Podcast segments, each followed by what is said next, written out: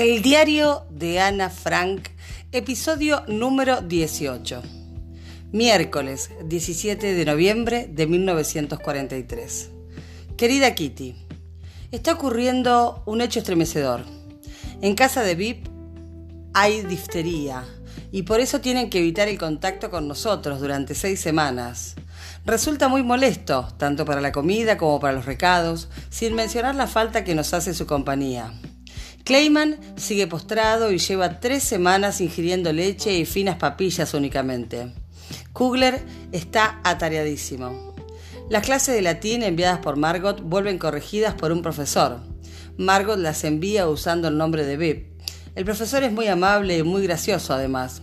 Debe de estar contento de que le haya caído una alumna tan inteligente. Dussel está totalmente confuso y nadie sabe por qué.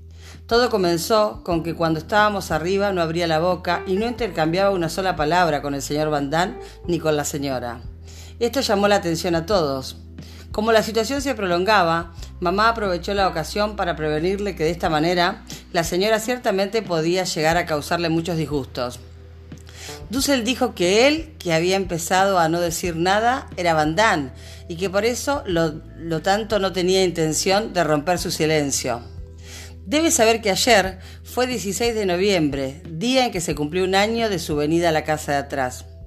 Con ocasión de ello, le regaló a mamá un jarrón de flores, pero la señora Damme, que durante semanas había estado haciendo alusión a la fecha en varias oportunidades, sin ocultar en lo más mínimo su opinión de que Dussel tendría que convidarnos algo, no le regaló nada. En vez de expresar de una buena vez su agradecimiento por la desinteresada acogida, no dijo ni una palabra. Y cuando el 16 por la mañana le pregunté si debía darle la enhorabuena o el pésame, contestó que podía decirle cualquier cosa. Mamá, que quería hacer el noble papel de Paloma de la Paz, no avanzó ni un milímetro y al final la situación se mantuvo igual. No exagero si te digo que en la mente de Dussel hay algo que no funciona. A menudo nos mofamos en silencio de su falta de memoria, opinión y juicio y más de una vez nos reímos cuando transmite de forma totalmente tergiversada y mezclándolo todo los mensajes que acaba de recibir. Por otra parte, ante cada reproche o acusación esgrime una bella promesa que en realidad nunca cumple. Der Mann hat ein großen Geist und ist zu klein botaten.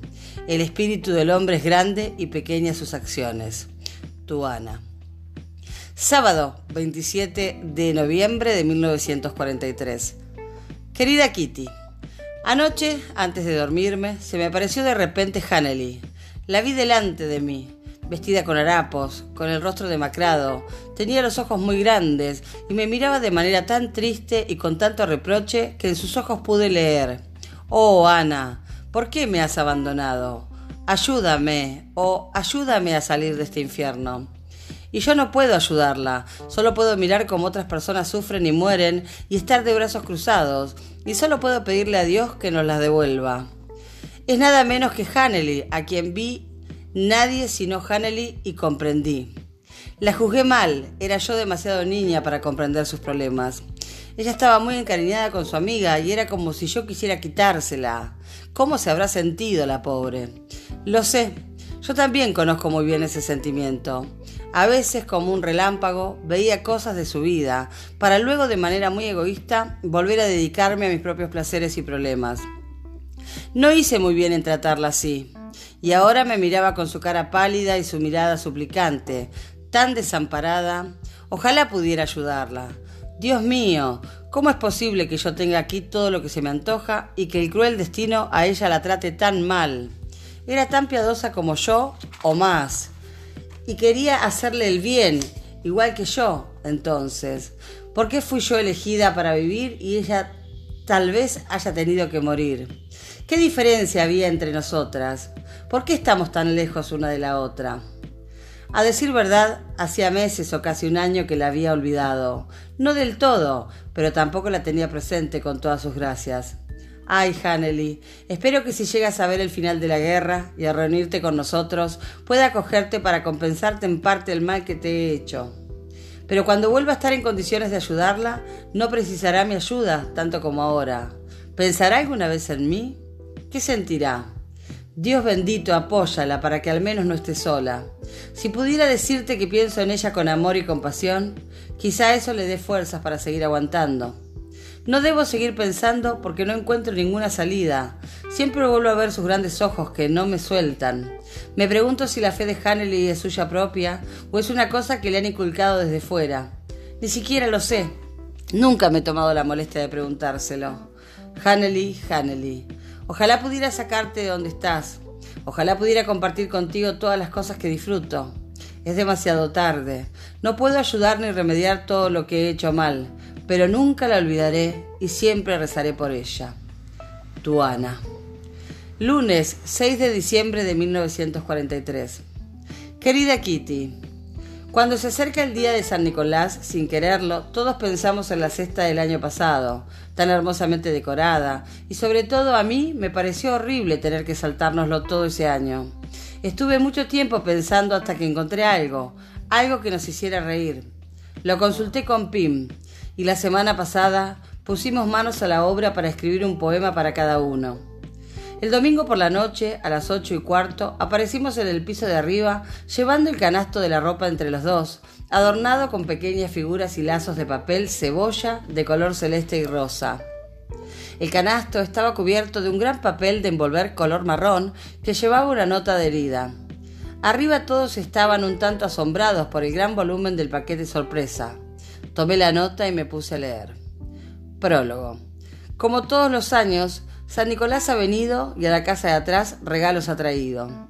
Lamentablemente la celebración de este año no puede ser tan divertida como antaño, cuando teníamos tantas esperanzas y creíamos que conservando el optimismo triunfaríamos, que la guerra acabaría y que sería posible festejar San Nicolás estando libres. De todas maneras, hoy lo queremos celebrar y aunque ya no queda nada para regalar, podemos echar mano de un último recurso que se encuentra en el zapato de cada uno. Cuando todos sacamos sus zapatos del canasto, hubo carcajada general. En cada uno de ellos había un paquetito envuelto en papel de envolver con la dirección de su respectivo dueño. Tuana. Miércoles 22 de diciembre de 1943.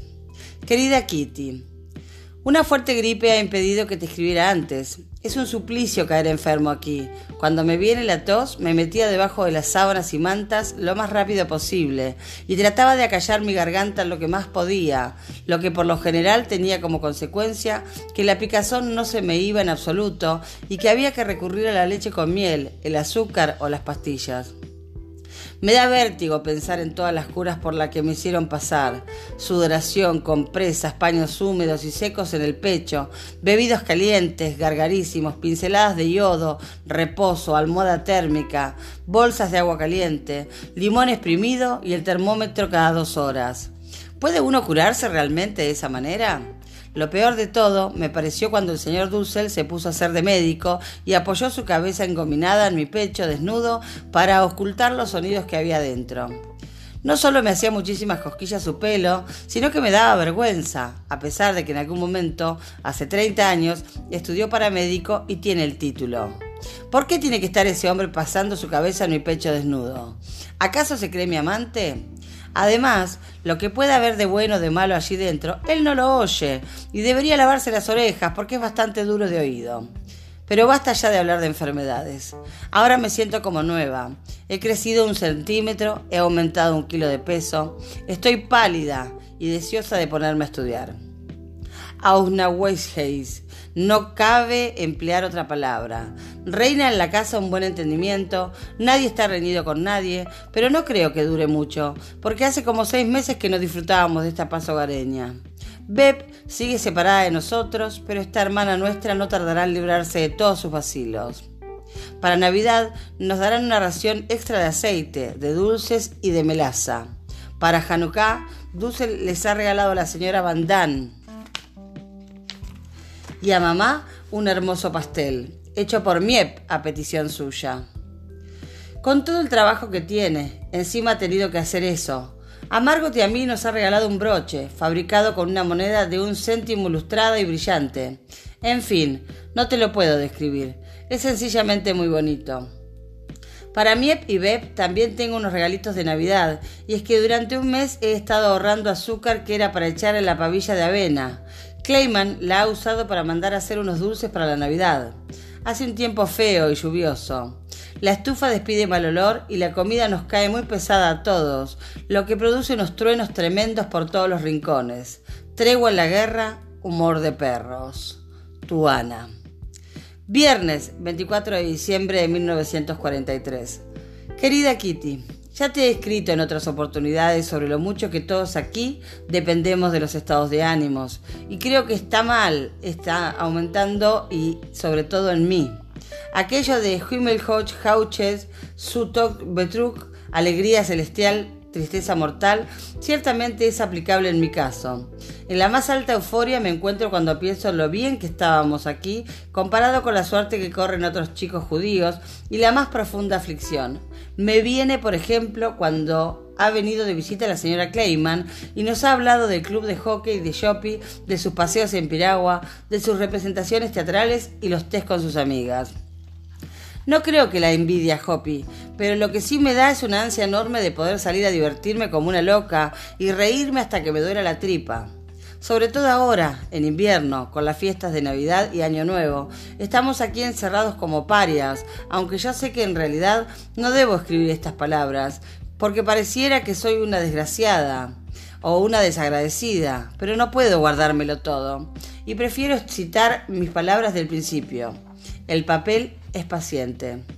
Cuando alguien acaba de venir de afuera, con el viento en la ropa y el frío en el rostro, querría esconder la cabeza debajo de las sábanas para no pensar en el momento en que no se ha dado volver a oler el aire puro.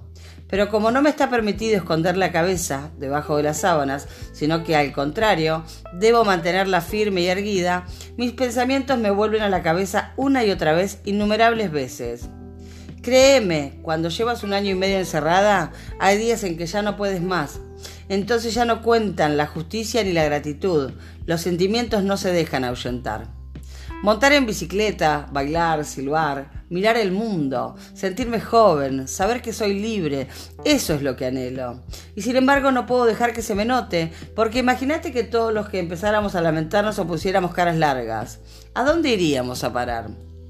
A veces me pongo a pensar, ¿No habrá nadie que pueda entenderme? ¿Que pueda ver más allá de esa ingratitud, más allá del ser o no ser judío, y ver en mí tan solo esa chica de 14 años que tiene una inmensa necesidad de divertirse un rato despreocupadamente?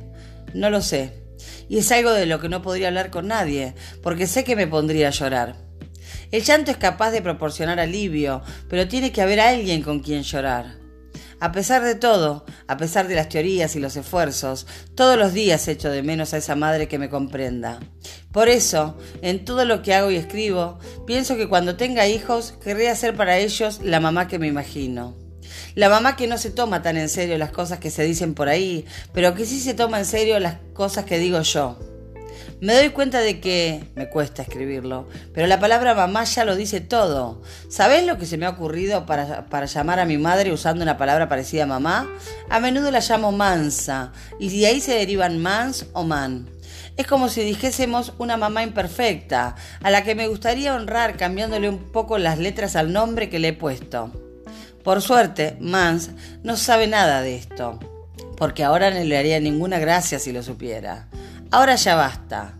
Al escribirte se me ha pasado un poco mi más profunda aflicción. Tu Ana.